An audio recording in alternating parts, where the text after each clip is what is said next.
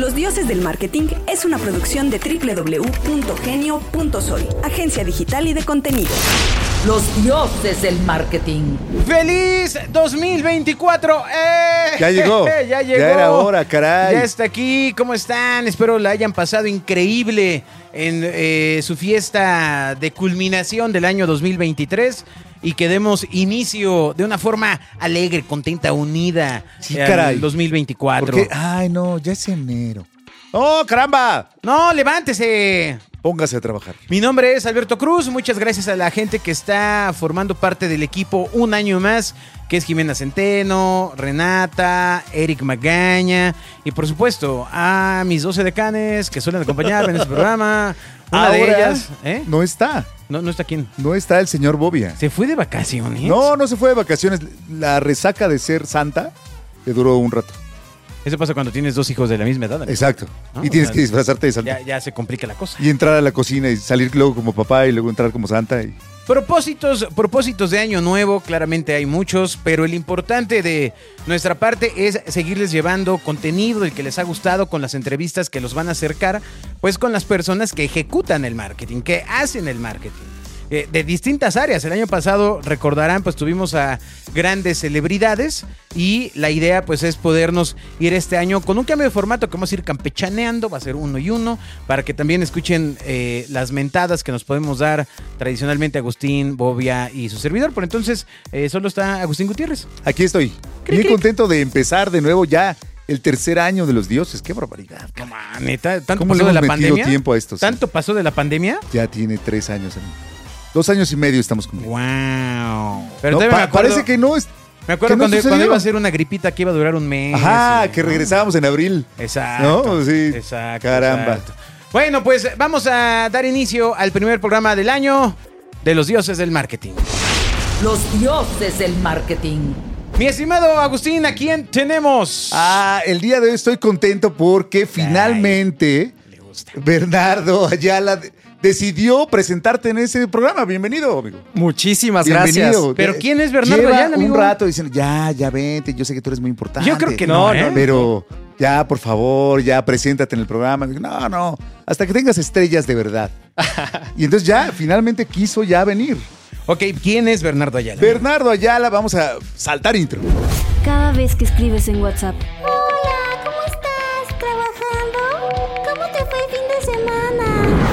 Cada vez que haces eso, un elefante de la sabana africana muere de aburrimiento. En los dioses del marketing hemos encontrado la solución. Saltar intro. Un pequeño espacio biográfico que nos permite hablar de lo que realmente importa con nuestros invitados. Así que vamos a saltar intro y salvar a los elefantes. Los dioses del marketing. ¿Por qué está con nosotros Bernardo Ayala? Bueno, porque tiene más de 18 años de experiencia como líder de áreas comerciales y de marketing en diversas industrias. Órale.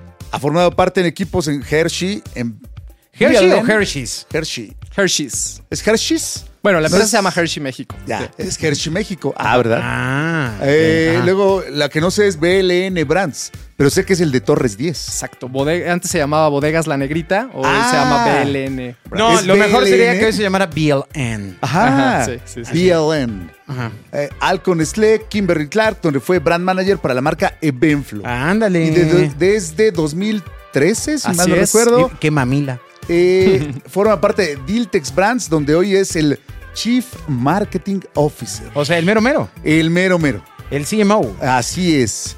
Eh, Diltex Brands es uno de los mayores holdings de marcas dirigidas a la mujer en América, que gestiona las marcas Ilusión, de Dejé mi corazón, Claro. Etam, Fruit of the Loom, Vanity Fair y David's Bridal, por decir solo ¿En las serio, más David? grandes. Órale, Así es. Qué locura. Wow. Ajá. Y bueno, y finalmente porque... Porque una mujer tiene un sueño. ¿O ¿Cómo decía el.? Donde hay una mujer. Donde hay una mujer. Ah, donde hay ilusión. mujer, hay ilusión. Pero es que, como ya no leo el TV, el TV Notas, ya este, Ya- pierdo la, última de Claro, porros. claro, claro. Y bueno, porque finalmente porque viene a cobrarme unas prendas que quedé debiendo. Sí, pero. Sí, caray. Eran talla chica y las destrozaste. amigo. Exacto. El problema es que no me quedaban y no me quiso aceptar la devolución. Bienvenido. Muchísimas Bienvenido, gracias. querido amigo. Finalmente Tiene tanto rato que no nos vemos, caray. Esa Así pandemia. es. Exacto, se nos atravesó la pandemia, pero la verdad muy contento de estar aquí. Ya tenía muchas ganas de, de venir, de verdad, de conversar con ustedes y creo que vamos a platicar muy a gusto, van a ver. ¿Qué es un CMO? A ver, Exacto. o sea, la idea es primero que Empecemos por ahí. qué diantres. Pues mira, un CMO es dentro de una estructura de la empresa, pues es la figura con el mayor rango, digamos, en temas de, en temas de marketing. ¿no? Ándala, o O sea. sea, hoy O sea, es más que el director de marketing. A ver, es que ese, es- ese Ajá. hoy, hoy ya se ha vuelto un tema de si es lo mismo o es algo, o es algo diferente. O es del CIMI. ¿Mandé? O es del doctor O es el, es el Ah, el Simi. Simi. Mira, Ajá. creo que tiene, tiene mucho que ver con, con la estructura que tiene la empresa, con el organigrama. Si es una estructura muy vertical, por ejemplo, puede ser que en una misma empresa exista el CMO y existan directores de marketing. Ok. ¿sí? O sea, pero también hay muchas empresas para las cuales no existen directores de marketing y se le llama, se le llama CMO. Creo que ya últimamente el tema, el término CMO eh, se ha utilizado mucho para referirse al director de marketing de, de una manera, o sea, sin hacer una distinción, digamos. Pero originalmente tiene que ver con estructuras muy grandes donde sí hay directores de área eh, o directores, por ejemplo, de marca dentro de una empresa, por ejemplo, que es multimarca, puedes tener directores de marketing o directores regionales de marketing que reportan a un CMO. Y Va. claro, el CMO se la pasa en las fiestas, creando Exacto. cosas, eh, Es el que ha- siendo el, en LinkedIn. el- el que, el que se avienta. Ajá. Eso es lo que se cree, ¿no? Mira, obviamente la- el marketing tiene su parte glamurosa, ¿no? Ajá. Este, De- de ahí el ustedes, nombre de este ustedes, ustedes lo conocen perfectamente, pero bueno, también el CMO es el encargado de la estrategia de marketing. O sea, él es el responsable de que toda la, la ejecución, desde la estrategia y la ejecución, se lleve a cabo como lo estaba, como está pensado dentro de, dentro de la planeación. Y entonces el CMO, el CMO crea la estrategia de cero, sí. es el creativo, el mandamás, el que dice, mira, tú vas por allá, el- el- como el director técnico. Sí, obviamente se apoya de las diferentes áreas para poder llevar la voz del consumidor a convertirlo dentro de a convertirlo en una estrategia, ¿sí? Este, pero sí es el responsable de que todo se ejecute conforme a esa estrategia. Entonces, este, pues, tiene a su cargo la parte normal, tradicionalmente, la parte de publicidad, la parte de la parte digital, la parte, bueno, depende qué es lo que haga la empresa, pero pues digamos toda, todo, las cuatro P's para resumirlo dentro de marketing están dentro de, de las funciones del CMO. Eric, ¿cuáles son las cuatro P's? Pobre. este. No, esas no. No, ¿cuáles son las cuatro P's, Agustín? Ah, producto, plaza, precio y promoción. Ay. Pero adicionalmente, tuvimos un programa, creo que es el número dos, el de las cuatro P's Sí. de, de los dioses. Pero que eras un- adicionalmente es súper importante que está cerca del board de los directores. Así O sea, que es. está cerca del número, De hecho- de la meta. De hecho, fíjate, eso es muy interesante, porque el concepto de CMO realmente te diría que es reciente. Reciente, este, bueno, reciente de unos veintitantos años para acá, ¿no? Ya. Este, anteriormente, pues existía director de marketing y ya. Pero el CMO en estas empresas, eh, a partir de los principios de los 2000, finales de los 90, es cuando se empieza a utilizar o popularizar el, el término CMO. Y justo es porque todas las actividades de marketing empiezan a cobrar mucha más relevancia dentro de la organización. Ustedes recordarán que pues antes a lo mejor marketing era, bueno, pues sí, los locos de marketing que están allá, los creativos, etcétera, O ¿no? marketing y ventas, ¿no? Que era o, en- o marketing en- en y ventas que los englobaban en una solo y ahí los aventaban. Los pone pósters. Ajá. Entonces, conforme va cobrando relevancia el marketing, elevan esta posición hacia un nivel, o sea, obviamente no al nivel del, CEO, pero casi, este, casi lo ponen a ese nivel. O sea, el CMO reporta al CEO, pero también en empresas con estas estructuras mucho más grandes hay una responsabilidad donde el CMO también eh, presenta eh, resultados, estrategias y tiene, tiene una responsabilidad con el, con el board.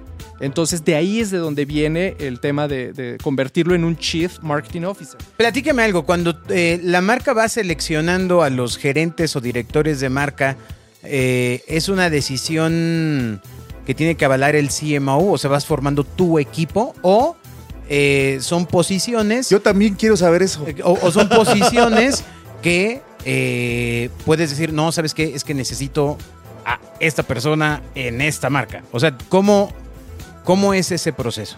Obviamente. En lo general, ¿eh? igual, o sea, Sí. igual no, no, Sí. no tienes por Sí, qué bueno, ser o sea, cada empresa se puede- ¿Cómo fue puede- mi proceso? Digo, ¿cómo es este proceso? Mira, sí, obviamente el, depende mucho de la estructura de la empresa, pero sí el CMO tiene una, tiene una responsabilidad también sobre las personas que se contratan en roles, en los roles de marketing. Entonces, por ejemplo, en, en el caso de la empresa donde yo trabajo, obviamente hay un director de, hay un director de marca que está formando su equipo, pero todas las personas que van a tener que ver con marketing, sí se pide la opinión del, del CMO o que también los entreviste para Claro. que pueda dar para que pueda dar este, su opinión y ver si, si esta persona pues, cubre con el perfil que los va a ayudar a completar la estrategia o cubrir la estrategia ¿no? que, se está, que se está buscando. Es- eso es interesante porque eh, uno, ahorita nos platicarás un poco de tu trayectoria, pero eh, uno podría te- de repente tener la visión, y lo he visto con mucha gente joven, que eh, hay una cuestión como ciega de que me contactó recursos humanos y ya casi me contratan, ¿no? Pero en la vida real tienes que pasar un proceso de entrevistas y validaciones donde que te hayan contactado, pues nomás es que, que, este, el papel se ve bien. De ¿no? hecho, yo te diría que desafortunadamente el que, el que factor humano o recursos humanos te haya contactado, híjole, para mí es de lo, te diría, no es de lo menos importante porque todavía de ahí hay mucho camino por, mucho camino por andar. Y desafortunadamente, y quizás ese sería un buen tema para, para después para los dioses del marketing, este, creo que hay una desconexión todavía en las empresas entre lo que están buscando las diferentes áreas, ¿eh? no, solamente, no solamente marketing, pero entre lo que están buscando las diferentes áreas de los perfiles que buscan cubrir con lo que realmente recursos humanos está luego buscando. Pero ahí te tengo una, el micrófono al piso, ¿eh? Ajá. eh, muchas veces podría pasar que, eh, en efecto, hay unas necesidades de marca, pero el mercado humano es lo mejor que van encontrando. También, también. Hoy, hoy, por ejemplo, hoy perfiles dentro de marketing, perfiles con experiencia digital, son perfiles muy, muy buscados, muy cotizados. Sí, definitivamente. Y sí hay, hay pocos, hay pocos en el mercado, ¿no? Con experiencia real. Con exper- eh, fíjate, tocas un tema súper importante porque la experiencia real a veces es difícil para, para el equipo de, de recursos humanos poderla evaluar, ¿no? Porque ya sabes, Pues pueden- ten- tengo mis TikToks, ¿no? Ajá, o en el Mm. currículum tú puedes decir, no, yo hice que no sé qué, pero pues a lo mejor sí, formaste parte de un equipo que hizo todo eso y no quiere decir que tú solo lo hayas hecho. Entonces, pues bueno, es, es- muy relativo, hay que, hay que probar realmente que se tenga esa, esa experiencia y esos skills, digamos, para poder contratar, pero regresando a la pregunta original, pues sí, o sea, el que te haya contactado alguien de recursos humanos, pues la verdad es que es apenas, apenas el comienzo. ¿A qué edad comenzaste tu profesión? Primero, ¿En dónde estudiaste? Yo, estudi- yo soy de Guadalajara. Yo estudié en la Universidad de Guadalajara. Yo estudié ¿En la UDG? En la UDG. Yo estudié Administración de Empresas. ¿sí? Que en aquel entonces era, eh, por ejemplo, en la UNAM, eh, es, era, era, no ignoro si sigue siendo, no voy a decir una burrada, pero era eh, marketing, estaba dentro de la carrera de administración de empresas. No, ya existía, ya existía marketing. Yo, yo elegí administración de empresas, la verdad, porque lo vi como una carrera mucho más, mucho, que abarcaba más y que todavía no estaba seguro, como muchos obviamente a esa edad, no estamos seguros realmente hacia dónde queremos dirigirnos.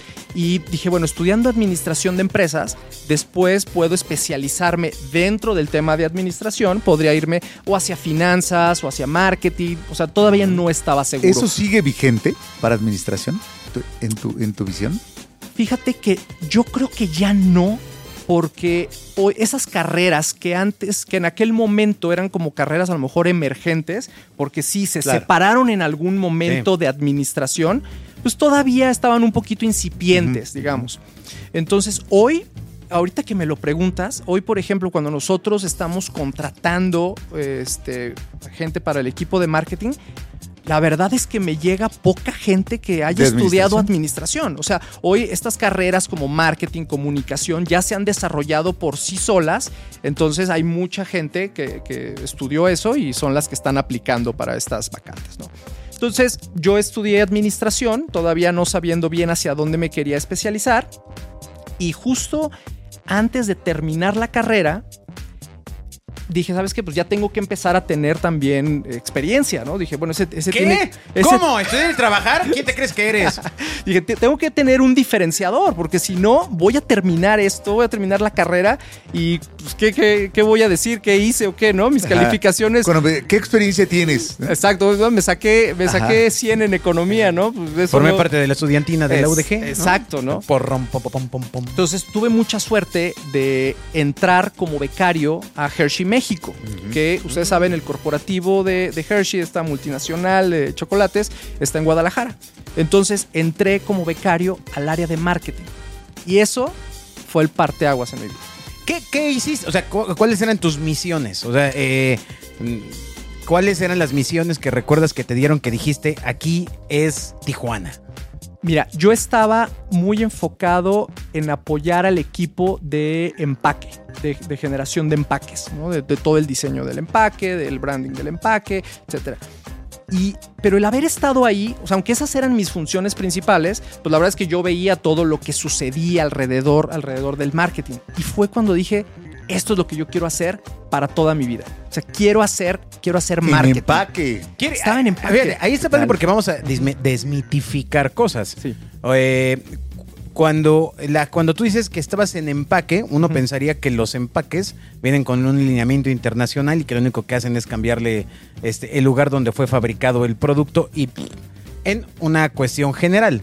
Pero eh, no es así. Hay de todo, porque sí había productos que ya llegaban con, con lineamientos muy establecidos, porque no, los, porque no los puedes cambiar, como Kisses, por ejemplo, pero había otros productos que solamente eran para el mercado nacional y eso sí había, puede haber una mayor propuesta. Obviamente, en ese tipo de empresas, todo tiene que ser aprobado por, por el equipo internacional, ¿no? Pero sí hay una propuesta desde el equipo, desde el equipo de, de aquí de México, por ejemplo, ¿no? Digo, bueno, o por lo menos en ese momento, en ese momento así sucedía. Entonces, para mí, el poder ver un producto en el anaquel, o sea, me acuerdo la primera vez que vi un producto en el anaquel, que era algo que nosotros habíamos trabajado meses atrás, me voló la cabeza. ¿Cuál, O sea, cuál- ¿Alguno de ellos te acuerdas? Ah, me acuerdo mucho de un paquete este, que se trabajó para Sam's, un paquete que le llamaban Variety Pack, que tenía como diferentes, diferentes barras de chocolate.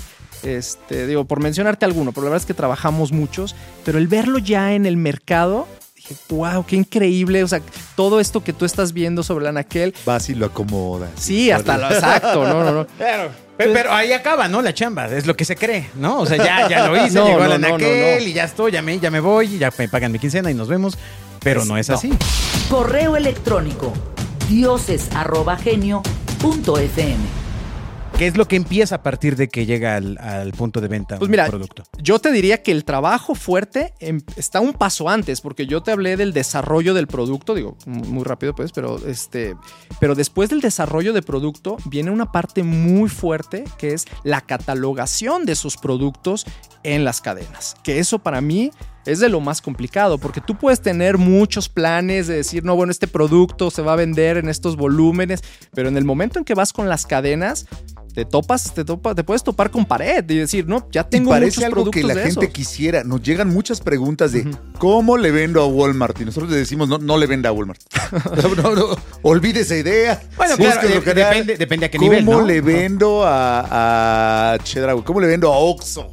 Sí. E- Es un temotototota. Es un temototota y la verdad es que ahí los equipos de marketing creo que muchas veces eh, no damos el soporte que deberíamos a los equipos de ventas. Porque esa tarea de catalogación está más recargada en el equipo, en el equipo de ventas, los key account managers, que son los que van realmente y tienen la, este, la relación, digamos, con, Con el equipo, con el equipo de compras, ¿no?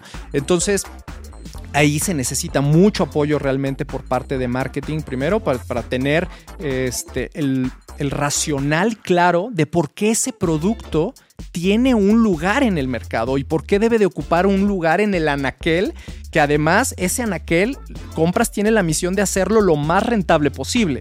¿no? Entonces tú tienes que demostrarle a la cadena que ese producto se va a vender y que, y que, pues si se vende, les va a dar a ellos Que te su necesita. utilidad.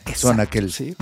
Y, y entonces esto, fíjate que a mí me llevó dentro de mi carrera, siguiendo un poquito con, con este tema y lo, para ligarlo, este, después de que ya salgo de, salgo de ser este, becario ahí en, en Hershey's, este, me voy, tengo la oportunidad de irme un año a Londres, regreso, regreso de Londres, este, y dije, a ver, yo, yo quiero seguir en marketing, esto es lo que quiero, esto es lo que quiero hacer. Pero las posiciones de marketing, ustedes saben que son limitadas. No, hombre, ¿cómo crees? Y, pues, O sea, está- egresan Hay en todos. miles de millones de estudiantes y hay plazas para todos. Entonces, Dijo nadie nunca. Exacto, entonces dije, híjole, a ver, o empecé a buscar obviamente en temas de marketing y súper complicado. Entonces dije, a ver, ¿qué es lo más parecido o que me puede llevar en el camino para llegar, para llegar otra vez al marketing? Y ventas. Dije, bueno, puedo llegar eh, a través de ventas, puede ser que, que sea un camino, ¿no? Y entré, entré a ventas. Entré a ventas en una empresa que se llama Bodegas La Negrita. En aquel entonces se llamaba Bodegas La Negrita. Hoy creo que tuvieron un rebranding. Se llama BLN Brands. Este son los eh, distribuidores exclusivos en México para Brandy Torres 10 y tienen una serie de, de vinos y licores. Es una empresa muy grande. Le hubieran dejado en ese giro. bodegas la negrita Brands. Este, entonces entro ahí en el área de ventas justo como Key Account Manager, Como Cam. como CAM, los famosos CAMs. ¿Cómo? ¿Cómo? ¿Pero qué no Cam es una... eh, tradicionalmente, como nos eh, se fue ilustrado en la publicidad en México en los años 90, no es el puesto para esta chica que es como agradable y que puede ir a vender. ¿Cómo es que un hombre llega a ser Cam? Pues mira, no, no lo sé, pero no sé, no sé qué vieron. Yo llegué. No sé qué vieron en mí, pero, pero, yo llegué. Este, y además creo que justo también en esa, en esa época, porque bueno, te estoy hablando ya de hace este, más de 15 años, es, cerca de 20, también se empieza a dar, creo, un cambio, porque a mí me tocó mucho convivir como en esas dos generaciones de camps, y seguramente también a ustedes. O sea, como que este vendedor tradicional, muy enfocado al tema de la relación, que obviamente es importante, ¿no? Tener, tener relación y ser un buen vendedor, pero también veníamos otra generación de, de nuevos camps, que yo no me considero un buen vendedor, pero justo esa a lo mejor es, no tenía esas habilidades del vendedor tradicional, pero me recargaba mucho en el análisis, por ejemplo. ¿No? Entonces, creo que esas, eh, estaban esas dos generaciones conviviendo. Hoy creo que ya el- la posición de Cam es mucho más hacia este perfil que les digo, o sea, más, Eso más se de espera, análisis. ¿no? Exacto, pero antes, antes no era así, ¿no? Antes era el, pues, el vendedor que sí te... Vámonos al table. Vámonos al table, te, te, Exacto, ¿no? Ok, exacto, te doy un regalito, ¿Cómo? etcétera, Bueno, ¿no? me contaron. ah, ya, es que tú tienes otra edad, amigo. Exacto, exacto. Entonces, pues este, me tocó a mí, me tocó a mí esa parte y, y, pues bueno, tuve ahí, afortunadamente, hice mucha experiencia vendiéndole a, a cadenas de autoservicios, a tiendas de conveniencia, etcétera, ¿no? Entonces hice, hice una trayectoria ahí en ventas, no solo, no solo en BLN Brands, sino también después me, me contactan para irme a trabajar a una empresa que se llama Alcon, Alcon Laboratorios, que hoy, hoy entiendo que es de Novartis, en aquel momento era un ¿Es- laboratorio. ¿Es la de lentes? Sí. Ok. Este es of- oftálmica, o sea, tiene oftálmica, mucho- eh, sí, muchos productos, muchos productos este, dedicados en esa, en esa industria. Entro a la parte de OTC, que es la parte de consumo, Espera. Pausa, pausa cultural. ¿Qué es OTC? es over the counter y es- son esos Ah, productos, son esos productos eh, como medicamentos, pero que puedes comprar sin receta médica. Exacto. Entonces, un, un antigripal es OTC. Exacto. Y los que no te pueden dar así en la farmacia, que te piden receta, pues no es OTC. ¿no? Así ¿no? es. Y Alcon vendía productos. Tenías, teníamos de los dos. Ok. Este, OTC y los que les llaman RX, ¿no? De, este, con receta. Entonces, ah, bueno, y también venden aparatos para, para hacer operaciones, sí. etcétera, ¿no? Esa es la parte, de hecho, la parte quirúrgica le llaman, era, es la parte era la parte más grande de ese, de ese laboratorio. Yo estaba en OTC, que no era muy grande, pero bueno, ahí seguía haciendo experiencia en ventas también. Y, y luego me muevo a. Eso ya fue aquí en la Ciudad de México. Y luego me muevo a Evenflo. Evenflo, esta empresa también transnacional de productos, productos para bebés. Y entonces me muevo también a ventas, sigo haciendo mucha experiencia ahí, conocí la venta a tiendas departamentales, porque yo venía de venderle a lo mejor a Walmart, a Comercial Autoservicio. Mexicana, autoservicios y tiendas, tiendas y farmacias de conveniencia. O sea, me tocó venderle a Oxxo, a 7-Eleven o, farmacias de conveniencia como San Pablo, etcétera. Este, entonces, en, en Evenflo, pues ya conozco también la venta a tiendas departamentales, etcétera. Y se me da la oportunidad, por fin, esa, eso que busqué cuando entré en Guadalajara a Bodegas La Negrita, de moverme a marketing. O sea, ¿Cuánto tiempo pasó de esta primera etapa en la que eras becario a que pudiste entrar al área de marketing? ¿Habrán sido 10 años? pasaron como unos ocho años. 8 años. Ocho años en ventas para hacer marketing. Así es. así Cuando es. usualmente la gente de marketing odia ventas, güey. Pero, y fíjate, algo, y creo que esto a muchos de, de las personas que están escuchando esto, sobre todo si son estudiantes o si van comenzando su carrera, yo tengo una anécdota que, que también creo considero muy importante. Tuve una entrevista con un headhunter justo cuando me iba a cambiar a, a Evenflo y me dijo, a ver, esta posición, me dijo, ¿tú qué quieres? ¿Tú qué es lo que estás buscando en tu carrera? Y yo seguía convencido de que yo lo que quería hacer era marketing. Y me dijo, ok, pero esta posición que yo te estoy ofreciendo en Evenflo es de ventas. Me dijo, tú ya tienes, ya llevas varios años en ventas. Si tú tomas otra posición en ventas, te aseguro que ya no vas a salir de ahí. ¿Por qué? Y te vas a quedar. Porque te alcanza el tren del tiempo. Porque te alcanza el tren del tiempo, porque pues ya tú- la experiencia que estás haciendo ahí, pues te encajonan, te encajonan en eso. Y aún me dijo, ¿estás dispuesto a tomarla? Dije, yo estoy seguro que un día voy a llegar de todas formas a, a marketing. Yo hubiera dicho, señor, tengo hambre. No me estoy preguntando. Exacto. Y bueno, tomé la posición y ve, este, a los tres años eh, dentro de Benflo, este, pasé a ser Senior Brand Manager. Pero ¿cómo pasan esas cosas? Porque de repente la- se cuenta del lado muy inspiracional, pero em, fuiste haciendo una relación con la gente de marketing, Sí. alguien te echó un lente. Son las dos cosas. Obviamente creo que tiene, se combina un tema de, de que alguien te vea, que vea tu trabajo, pero también el que tu trabajo lo lleves más allá de la encomienda principal que tienes. Totalmente de acuerdo. Creo que, creo que ese fue el tema. O sea, yo no me quedaba solamente con el punto de decir, ah, sí, tengo que, tengo este producto, voy y lo vendo y hasta ahí. O sea, mi tema era, oye, me acerco a los equipos de marketing. Hace rato hablábamos del, del- de cómo marketing tiene que apoyar a ventas, pero también cómo ventas tiene que levantar la mano y decir, oye, marketing, necesito esto. Ayuda. Ayuda, ¿no? Entonces, creo que a lo mejor eso fue lo que, lo que ocasionó que me voltearan a ver y que cuando hubo la oportunidad, pues se me, se me brindara a mí. Y lo que te iba a decir es que hoy, después de haber pasado, digo ya, ya ahorita ya tengo muchos años en marketing, pero después de haber pasado por ventas, te puedo decir que es lo que me ha hecho un mejor, no sé si lo soy, si soy bueno o no, pero por lo menos soy mejor que lo que era, que lo que hubiera podido ser eh, como mercadólogo si no hubiera pasado por ventas. Porque la vista la tienes al- eh, en círculo. O sea, eh, tienes la vista de la persona que va a estar en contacto con quien compra Exacto. y tienes una eh, mucho conocimiento de lo que puedes necesitar si estás ¿Quién eres, vendiendo. Bobia? ¿No? O sea, ¿Por qué estás ese- respondiendo por el no, no, no, no, pero o sea, eso es lo que es lo que te da una visión única. Sí. Es lo que te lo que te hace valioso. Sí, sí, sí. Y entonces, la verdad es que la, la experiencia en ventas es muy valiosa para, para temas de marketing, el, el conocer realmente todo el proceso. Y otra vez regresando al tema, ¿no? O sea, cómo el proceso del, del mercadólogo no termina cuando ya el producto está listo. Tú también tienes que asegurarte que, el- aunque ya no es tu responsabilidad principal, pero tienes que asegurarte que el producto se logre catalogar y que el luego que el consumidor lo compre, porque pues no es nada más que ya está catalogado y solito se va a vender, ¿no? Cuando todo Tiene el que tener es un apoyo. está puesto. Sí. No importa qué tan bueno sea, si está puesto escondido por allá atrás, no, no hay, no hay campaña que saque un, un producto detrás de un anaquel. Pero ¿cómo? No nada más lo vendes y ya lo ponen en las tiendas y Ajá. asunto arreglado. Y ellos lo acomodan, Te vas a ¿no? contar tus millones Claro, de dólares de ganancia. ¿Cómo no?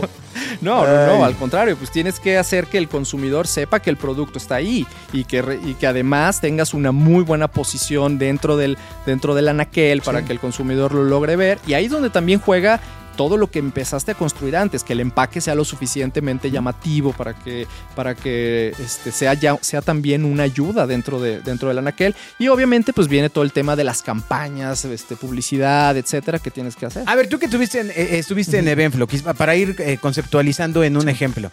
Eh, eh, la, la- la forma de empaque de los pañales de bebé, pues en, en una inmensa mayoría traen lo mismo. Un bebé sonriendo, ¿no? Lo acaban de cambiar. Es sobre un color este plano. ¿no? Contrastante. Ajá, eh, y ya. O sea, ¿dónde entra ahí la magia de todo lo que nos estás platicando? O sea, ¿dónde entra un... Hablemos de un producto de ejemplo, el que quieras, da igual. O sea, pero eh, en el tema de bebés, claro, a ver, por supuesto te estoy hablando desde el desconocimiento porque el mercado eh, de padres de familia, pues es un mercado que se investiga qué diantres le va a poner en la boca la bendición, ¿no? Exacto. Aunque se vean igualitos todos, van a decir, no, es que tiene un milímetro de... No, y este tiene anti no sé qué. Pero ¿cómo, cómo logras que estos em, personajes que tienen información o, o que buscan puedan elegir el producto de una marca u otra en el mercado de, de productos para bebé? Mira, eh, la categoría de productos para bebés, a mí es una categoría que la verdad me encanta. Este, me encantó trabajar. Trabajé cinco años en esa categoría y, y me fascinó. Es una categoría que llamaría muy noble, la verdad. Este, porque tú ves a los papás cuando compran los productos para sus hijos, la ilusión con la que los compran. O sea, están comprando un producto para la persona más importante que tienen en sus vidas. Entonces, aquí yo creo que juegan dos cosas. Una, todo el tema de branding que, que, que haces. O sea, tiene que haber un respaldo de la marca para ese producto. Entonces, sí, sí hay un tema, sí hay un tema importante en branding. Y la otra es la información que tú puedes dar del, del producto este, en el empaque. Porque estas son de las categorías donde los papás sí leen, sí leen el empaque. Entonces, a ver, a ver, ¿qué le estoy poniendo? ¿Qué le estoy poniendo a mi hijo? ¿no? Entonces, estos claims que, de que si esto no lo va a rozar, que si este producto no le va a generar cólicos, ¿no? Por ejemplo, en el caso de un biberón, etcétera, se vuelven muy relevantes en esta categoría. Entonces, creo que hay que conocer qué es lo importante para el consumidor dentro de la categoría en la que tú estás participando. Y sobre eso, pues es que, es que te enfocas. A lo mejor hay categorías en las cuales el empaque no va a ser tan relevante. En esta en específico, sí, sí es, sí es muy importante. Pero también el branding. ¿En qué edad se acaba el, el interés? E- ese, ¿Qué? ¿Tú compras Ese pañales por primer gusto, Agustín? eh? compra- No, no te hagas. O sea, tú, ya, tú- tú ya estás en lo- los categoría bebé es la prioridad uno en la canasta. Entonces lo que la gente gasta por encima. Pero ni se va a acordar. Pero ¿cuál es, es lo que yo digo? Pero bueno. Eh, ¿En qué momento se acaba y ya le dan Nutrileche? O sea, ya- Mira, no, no, no te sabré Ajá. decir, pero yo creo, yo le calculo más o menos que por ahí de los cuatro años, cuando ya, pues ya no utilizan pañales, ya todo, toda esa compra que hiciste Del fuerte del cuidado, ya, ya, ya quedó atrás. Porque hay muchos. Hay como una etapa donde compras todo. O sea, no solamente el tema de los pañales, pero compras que la cuna, que la silla alta, que el- la sillita para el coche, la carriola. O sea, es, es una etapa, la verdad, es una etapa muy padre para los que tenemos hijos. Este. Y que además, después que ya lo viví con mis hijos, entendí muchas cosas que, que no entendía aún siendo, Claro. siendo mercadólogo para Benflo, ¿eh? Claro. Este. que ese es todo un Pero- tema también. Esa, sí. sí, sí, Así sí. de, si tienes que usar lo que. Si tienes que usar lo que mercadeas. Porque los dos trabajamos en ilusión. Exacto. Nos hubiera sido difícil. Exacto. ¿No? O sea, buen, buen punto. ¿Cómo? Oye, bueno, para, para- para ir saltando ya en esta, en esa trayectoria, sería padre tener unos pañales con un rombo que diga exceso de alegría. No, sí, sí, claro. sí, leen. Con, ro- Ah, o sea, hexágonos, eh, Exceso de felicidad. Exacto. Ah, una- Exceso de sonrisas. Y entonces ya de ahí das el salto a. eh, Después de, después de Benflo, este, bueno, Benflo, como anécdota, fue, con, fue comprado por Kimberly Clark. Entonces paso al equipo de, de Kimberly Clark, estoy ahí dos años y de ahí este, me invitan a trabajar para Diltex Brands. y cuando dices te invitan, es un proceso en lo general, pues, te busco un headhunter. No, en este caso sí, sí fue literal una, sí fue literal una invitación, porque eh, una persona que había sido mi jefe en, en Evenflo, él ya estaba en Diltex Brands y él es el que me invita a Y, trabajar allá. y eso es importante porque entonces lo que construyes en eh, tu carrera son relaciones. Exacto. Lo cual también acaba siendo todo un, un dilema porque mm, eh, pa- parece que mucha gente joven tiene un tema con las relaciones. Y realmente tienes que construirlas. Sí. Porque si no, ¿cómo, ¿cómo te van a hablar? Sí, y sabes que las relaciones se vuelven algo muy importante precisamente por otra vez regresando a lo que hablábamos de recursos humanos, etcétera. O sea, en un currículum la verdad es que es muy difícil identificar si alguien es bueno o no, ¿no? Entonces, cada vez creo que se genera más desconfianza, porque hacer un buen currículum, a ver, hoy hay, hay videos, hay, este, Hay lo, lo puedes hacer con inteligencia artificial, o sea, la verdad, hacer un buen currículum, este, pues no, la verdad es que no es tan complicado. Entonces, cuando tú tienes en la mano un currículum y en la otra tienes otro, pero con el respaldo de alguien que lo conoce y que Claro. te dice, yo trabajé con esa persona, eso créeme que hace toda la diferencia. Aunque el currículum, el otro currículum de la persona que no conoces suene a que es mucho mejor, pero prefieres irte por, el, por la persona que ya viene casi, por lo menos con una recomendación, ¿no? Porque no hay, no hay tiempo que perder. O sea, estarán de acuerdo que cuando estás buscando a alguien, pues no, Ay, es, no es porque digas, ay, se me ocurrió hacer más grande mi equipo. No, Ajá. tienes una Aquí necesidad. hay un espacio. Exacto, tienes una necesidad de que esa persona al día siguiente ya esté sentada ahí. Este, Y está en el tren. este, ajá, exacto. Entonces, si tiene ese respaldo, a través de las relaciones, va a ser mucho más fácil que puedas tener estos cambios, estos crecimientos. Pues sí, es muy Que importante. increíblemente generar hay empresas que lo, que lo priorizan y hay empresas que no. Bueno, es que creo que también depende de esa relación. Ah, sí, sí, claro. que, que tan cercana sea, ¿no? Si es mi hermano, si es mi primo, bueno, a lo mejor ahí lo empiezas a dudar. Pero si es, oye, no, yo lo conozco porque yo trabajé con él. Bueno, creo que ahí, creo que ahí es diferente y al- probablemente la mayoría de las empresas creo que sí lo pueden, lo pueden privilegiar. ¿no? Cuando te hacen la invitación ya a Diltex Brands, ¿qué- o sea, ¿cuál es el tema? ¿Vente de CMO? Así ya No, no, no, no. No, entré como gerente, gerente de planeación estratégica de marketing. Digamos, lo que a lo mejor dentro de una agencia, ustedes que tienen mucha experiencia en las agencias, lo que sería un planner, o sea, un planner estratégico, que eso, esa prácticamente Es era el planner. era el planner, ¿no? Y yo reportaba, yo reportaba al CMO. Explícale a alguien que no sepa qué es el planner. es, la, es aquella persona que se encarga de apoya el diseño de las estrategias a través de juntar toda la información del mercado, del consumidor, y eso convertirlo en insights que a su vez se convertirán en estrategia. Ándale. Ay, nomás. Eh, ¿Sí estudió? Yo te dije que sí sabía. Sí, no, sí, sabes. sí, sí sabes. Este, Sí. Entonces me invitan a trabajar ahí. eh, Estoy tres años como gerente de planeación estratégica de marketing y después se dan unos movimientos internos donde la persona que era mi jefe eh, la mueven a, a otra área eh, y a mí se, se me da la oportunidad de convertirme en el, en el CMO. Escribe a dioses.genio.fm para ampliar tus dudas. Y bueno, pasas de- del tema de bebés a el tema textil. Tema textil, así ¿no? es. Donde la, marca más, eh, yo diría, popular, o la, la que más se puede estar en top of mind es Ilusión. Así es. La marca de lencería que eh, se ha anunciado durante años detrás de un del de TV y novelas y el. ¿Se ha anunciado Sí. o se anunciaba? Se anunciaba. ¿Qué? ¡Finalmente! Sí, No finalmente. con razón le quitaron páginas a la revista, cabrón. sí, mira. Caray, oye, Oye, no, esto sí es así, o sea, espera, ¿cómo? espera. Felicidades, amigo. Ah, muchas gracias, muchas gracias. Sí, Ah. sí fue un, sí fue todo un tema, este, pero creo que obedece obviamente a la evolución de los medios. ¿sí? La- ustedes saben la parte de los medios, los medios impresos, pues han perdido relevancia. Con, con respecto a lo mejor a los medios a los medios digitales y pues la verdad es que todavía había una inversión fuerte ahí que, que, pues bueno nuestra, nuestro mix de medios se tuvo se tuvo tuvo que evolucionar también y empezamos a, a, a movernos, ¿no? Que, que creo que ese es también un tema que, que quizás al ratito podamos platicar, ¿no? De cuáles son los retos que, que tenemos hacia adelante como, como CMOs y creo que la parte de los medios hoy juega un papel muy importante, ¿no? Pero bueno, Cuando, cuando estás ya en el tema textil, ¿cuál es la marca de mayor encargo? Ilusión. ilusión. Eh, Sí, es la, es la marca, es la marca, dentro de lencería es la marca más grande en México. O sea, en cualquier pero- ¿Y es la más comprada? Sí, sí, sí. O sea, es la marca en cualquier métrica que tengas. O sea, desde, desde top of mind, awareness, este, ventas, en lo que quieras. La tenemos la mayor distribución, todo. En todo es la marca más, más grande en México de lencería. ¿Y eh, y cu- cuáles son los retos de llevar una, una marca de lencería? Porque uno pensaría que el tema publicitario de lencería en redes es, es todo un dilema. De entrada, porque poner una mujer en bikini y, um, o en ropa íntima para hacer publicidad en digital sigue siendo un pedo.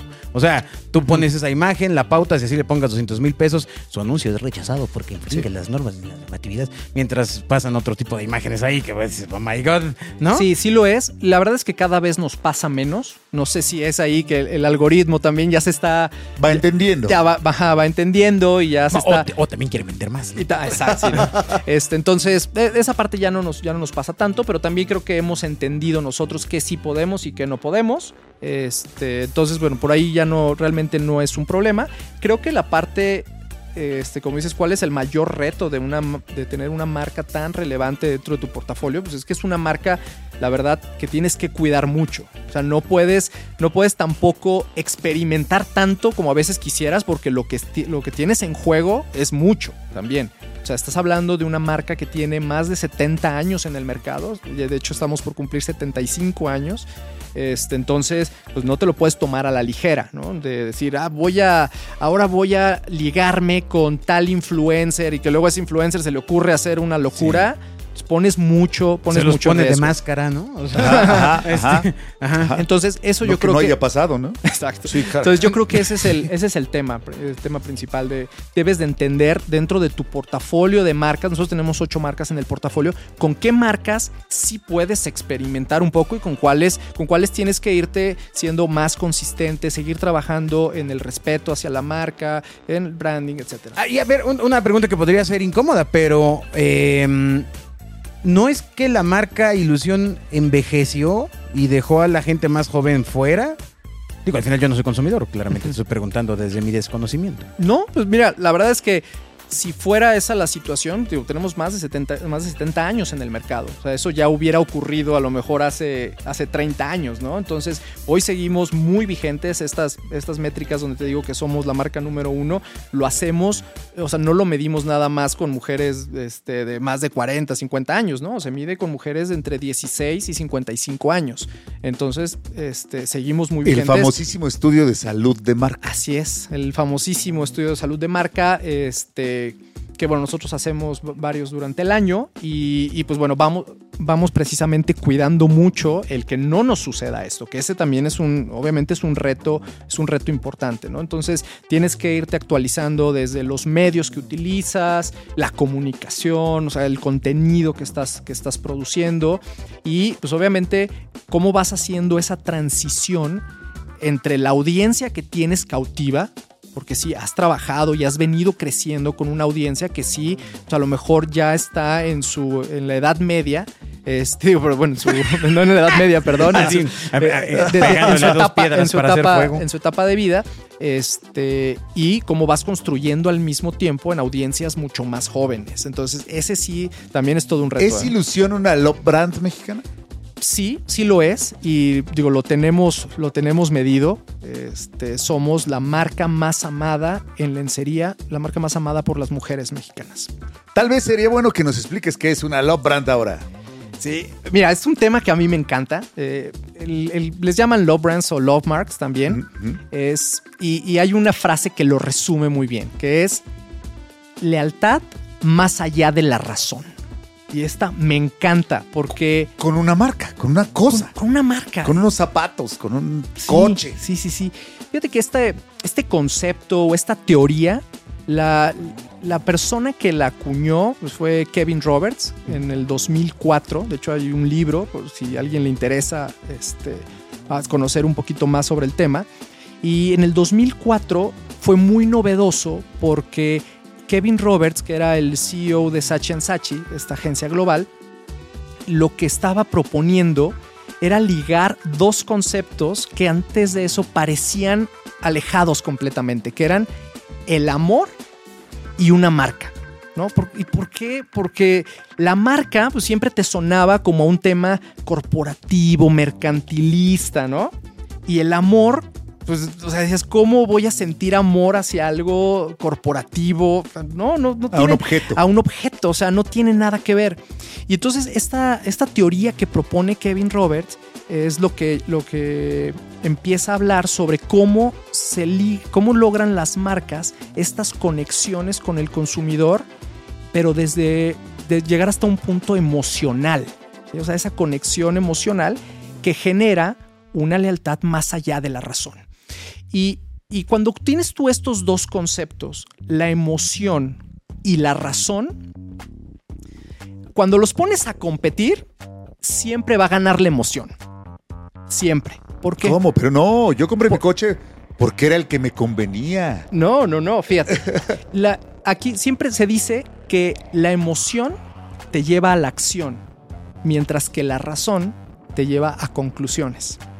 Pero siempre es mucho más importante el llevarte a la acción. Eso es lo que buscamos los mercadólogos. Cómo, eh, hasta está este famoso call to action, ¿no? El de cómo genero esa acción del consumidor, que pues la acción puede ser la compra. Entonces, cuando tú, por e- vamos, vamos a poner un ejemplo, ¿no? Tú estás ahora en el buen fin, ¿no? Estás, estás frente al aparador y estás viendo una televisión que te encanta. Cuando entra la razón, a lo mejor lo que te vas a preguntar es, híjole, pero a lo mejor el descuento no es tan bueno o solamente tiene meses sin intereses. Híjole, pero ya la tarjeta a lo mejor ya la tengo media saturada, ¿qué haré? Entonces empiezas a sacar conclusiones. Pero cuando entra la emoción de decir, híjole, pero ¿cómo se van a ver mis partidos de fútbol en esa mega pantalla? Híjole, la verdad me lo merezco, me lo, me lo voy a comprar. Entonces ahí es donde la emoción te lleva a la acción. Y entonces Kevin Roberts justo proponía esto, cómo las marcas logran esas conexiones con la emoción para lograr realmente que el consumidor se movilice, actúe y, se, y, y llegue a la, a la compra, ¿no? Hay un punto súper importante porque yo puedo decir que Genio es una love brand. ¿no? Ahora todo el mundo dice, no, no, no, es que mi posicionamiento es súper alto. Si no lo mido, ¿qué hay de las métricas? ¿Cómo puedes asegurarnos tú hoy que Ilusión es una marca, la marca más amada en México? Nosotros ¿Cómo se mide? Mira, nosotros tenemos un, un índice que llamamos Share of Heart, que muchas agencias de investigación lo, lo utilizan. Es un índice que se forma de, de varias preguntas, entre ellas te preguntan, a ver, ¿es la marca dentro de esta categoría? ¿Cuál es la marca que más amas? ¿Cuál es la marca que nunca cambiarías? ¿Cuál, si tuvieras que utilizar una marca para toda la vida de esta categoría, ¿cuál marca sería? Entonces, con todas esas, este, con ese set de preguntas, se arma, se arma un índice que le llamamos Share of Heart y pues bueno, te compara contra, contra tu competencia y ahí es donde, ahí es donde lo ves, ¿no? Este, ahora, la verdad es que el, el poder llegar a convertirte en una, en una love mark pues, no es un camino, no es un camino fácil ni, ni rápido, ¿no? O sea, no es de que diga, ah, oye, ¿cómo le, cómo le hago para, para en un año ya ser una, una love mark? Y aparecer hasta arriba en Google. Sí, la verdad Sí, es que puedes, puedes ser que, que te conviertas en una marca que hay, que tiene mucho amor, o sea, la gente le puede tener a lo mejor mucho amor, pero poco respeto, porque aquí hay una combinación, ¿eh? que esa es parte de lo que Kevin Roberts Ah, ya sé proponía. de quién estás hablando. Este, hay, hay una combinación entre amor y respeto. Y, y justo Kevin Roberts hacía, esta- hacía una gráfica donde decía, bueno, aquellas marcas a las cuales les tienes poco respeto, pero mucho amor, y luego como cuáles son las que le tienes mucho amor y mucho respeto, etcétera. Que las que tienes, les tienes mucho amor y mucho respeto son las love marks. Las que les tienes, por ejemplo, mucho amor, pero poco respeto, son modas. Entonces son productos que sí, yo lo quiero, lo amo, y en ese momento este, quieres comprarlo, tenerlo. Pero al final después lo cambias por otro porque no tenías realmente un respeto por, por, esa, por esa marca. Entonces ahí es donde entran, donde entran las modas, ¿no? Pero bueno, un poquito nada más contextualizando el cómo llegar a convertirte en una love brand, decía, es un camino, es un camino largo, este, es un camino que, y esto creo que para las personas que nos escuchan les, les, va, les va a ayudar mucho. Es todo un, es un recorrido donde empiezas, tú tienes una marca y empiezas primero, primero nadie te conoce. El primer paso es que seas una marca conocida, que ya por lo menos alguien haya, alguien haya escuchado de ti. Pero después seguiría el que esa marca sea conocida, sea conocida por algo, por algo bueno, ¿no? Es decir, por, calidad, por lo que sea, ¿no? Pero que sea conocida por algo bueno. Después seguiría por algo diferente. O sea, no, porque por ejemplo, hoy hablar de que es una marca de calidad, pues ya también la verdad es que hay muchas categorías donde la calidad pues ya es un given, ¿no? Es algo que ya todo mundo da por hecho y hay un cierto estándar de calidad que debes de tener. Entonces debes de buscar ser conocida no solamente por algo bueno, pero sino por algo también diferente. Importante, primero lo bueno y luego lo diferente. Primero lo bueno y luego lo diferente. Porque usualmente todos pensamos, no, hay que ser súper diferente. No, bueno, no, pero tienes que ser primero, primero bueno para te, te ganar, empezarte a ganar también ese respeto del que, del que hablábamos. Entonces luego buscas eh, ser conocido por algo diferente, luego ser conocido por algo que le importe a tu consumidor. Eso, eso es súper es súper importante, por algo que le, que le importe a tu consumidor. Y luego, ya que, ya que eres diferente, bueno, que ya te conocen, etcétera, ya puedes aspirar a lo mejor a convertirte en una, en una love mark, que es cuando vas a tener consumidores leales, consumidores que incluso te van a defender. O sea, como marca, o sea, hoy, hoy lo vemos y el ejemplo, el ejemplo clásico de una love mark, ¿no? Lo que, está, lo que sucede con Apple ahí o sea, están todos aquellos que defienden a capa y espada a Apple, ¿no? De, oye, no, es que el iPhone es mucho mejor que los teléfonos Samsung, etcétera, ¿no? Entonces, esa es realmente una, es una love mark. Eh, Es amor. Ese es amor. Ya no hay ningún, ningún argumento detrás de eso. Y es amor más allá de la razón, porque tú puedes decirle, no, es que el otro teléfono de la otra marca tiene una tecnología que este, este teléfono todavía no la tiene. No importa, no importa, porque esto es un amor que va más allá, que va más allá de la razón. Este, y, justo como para, para un poquito ir cerrando, si quieren, este tema, hay, hay tres elementos clave dentro de, dentro de una love mark. Eh, y, y esto lo proponía Kevin Roberts, es, por un lado tienes el misterio, tienes, tienes la intimidad y tienes la sensualidad. Y lo que él decía es que tienes que juntar estos tres elementos para realmente crear una, una love mark. Digo, además de lo que hablábamos hace rato, del amor y el respeto, pero Claro. para poder generar el amor, esos tres elementos son los principales. En el tema de misterio, pues él, él lo que habla es de, de- de que tienes que contar historias, que tienes que, este, por ejemplo, si tú tienes alguna, eh, alguna anécdota o alguna historia de cómo se creó la empresa, pues alimentar ese tipo, ese tipo de historias, ¿no? Y hay empresas que lo hacen muy bien, por ejemplo Disney, ¿no? Que Disney es una Claro. empresa, es una empresa, es una love, también es una love mark, cómo habla de todo lo que, lo que pasó con su fundador, todo lo que todo lo que han hecho. Apple también lo hace muy bien, o sea, todo lo que se ha creado, este mito alrededor de Steve Jobs, pues obviamente es parte de lo que lo hace, de lo que lo ha, las ha convertido, perdón, en una, en una love mark. Entonces, por un lado está el misterio, por el otro lado está la sensualidad, que, esa sensualidad, eh, a veces el término en español sobre todo es un poquito, un poquito raro, pero sensualidad se refiere a los sentidos, a cómo es una marca que trabaja en los sentidos. Por ejemplo, les diría Starbucks, ¿no? Starbucks que también es una, es una love mark, cómo trabaja con los sentidos. Cuando tú entras a la cafetería, el olor, este, todo el ambiente, o sea, todo eso es ellos, esa es la parte de la sensualidad, digamos, ¿no? que construye, construye la love mark. Y por último, tienes la parte de la intimidad, que la intimidad es esta relación que tú creas con el consumidor. El, el, el poder hacerlo algo personal, es decir, que cada marca signifique algo diferente para ti este, que para mí, o sea, sentirla, sentirlo como algo propio.